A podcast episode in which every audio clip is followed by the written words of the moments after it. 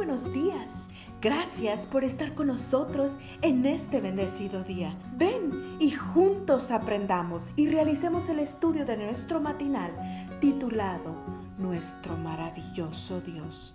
Te invitamos a recorrer con nosotros las promesas que el Señor tiene para ti el día de hoy. Al pie de la letra.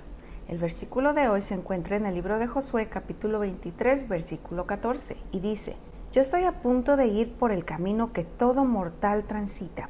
Ustedes bien saben que ninguna de las buenas promesas del Señor su Dios han dejado de cumplirse al pie de la letra.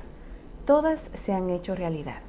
Si alguien entre los grandes dirigentes que menciona la Escritura tenía motivos para vanagloriarse, ese era Josué, el hijo de Nun Basta una rápida mirada a su hoja de servicio para comprobarlo. Josué desempeñó un papel determinante en la victoria sobre los amalecitas.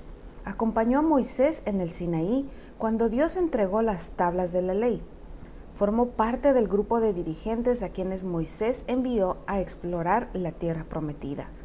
Y como entregada militar, derrotó a unos 31 reyes paganos.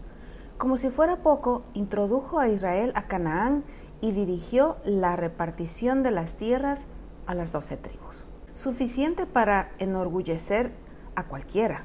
Sin embargo, ¿de qué habla Josué en su discurso de despedida? ¿De sus logros? ¿De sus habilidades personales? ¿Propone levantar un monumento en su honor? Nada de eso. En cambio, habla de la fidelidad de Dios en cumplir sus promesas tal como lo señala nuestro versículo de hoy. Si lees el capítulo 24, notarás que habla de servir a Dios con integridad de corazón y de poner a un lado los dioses paganos. Y termina preguntando al pueblo, ¿a quién deciden servir? ¿A los dioses paganos que solo han sido piedra de tropiezo? ¿O al Dios que nos ha traído hasta aquí? Al final terminó levantando un monumento pero no en su honor, sino como en memoria del pacto de fidelidad entre Dios y su pueblo. Con razón dice la Escritura que durante todo el tiempo de Josué, Israel sirvió al Señor. ¿Dónde radicó el secreto de este héroe de la fe? Uno muy sencillo que hoy está en nuestra disposición. Josué creyó en las promesas de Dios. Dios le prometió que heredaría la tierra de Canaán que sería victorioso sobre sus enemigos y que siempre estaría a su lado. Todo esto se cumplió. ¿Cómo podía Josué descender al sepulcro sin testificar públicamente de la fidelidad de Dios? Hoy es buen día para alabar a Dios por su fidelidad. Una manera de hacerlo es recordando nuestras promesas bíblicas favoritas.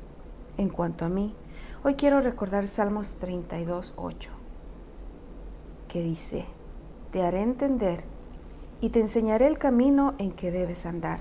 Sobre ti fijaré mis ojos. ¿Qué recordarás tú? Cualquiera sea tu situación hoy, cualquiera sean los desafíos que debas enfrentar, clama tu promesa favorita en el nombre de Jesús y espera grandes cosas del Dios que cumple sus promesas al pie de la letra. Te alabo, Padre. Te alabo porque eres fiel que tus promesas se cumplan en mi vida en el momento oportuno y de acuerdo a tu voluntad. En Jesús, amén. Cada día gracias. Gracias Dios por darnos la tranquilidad necesaria para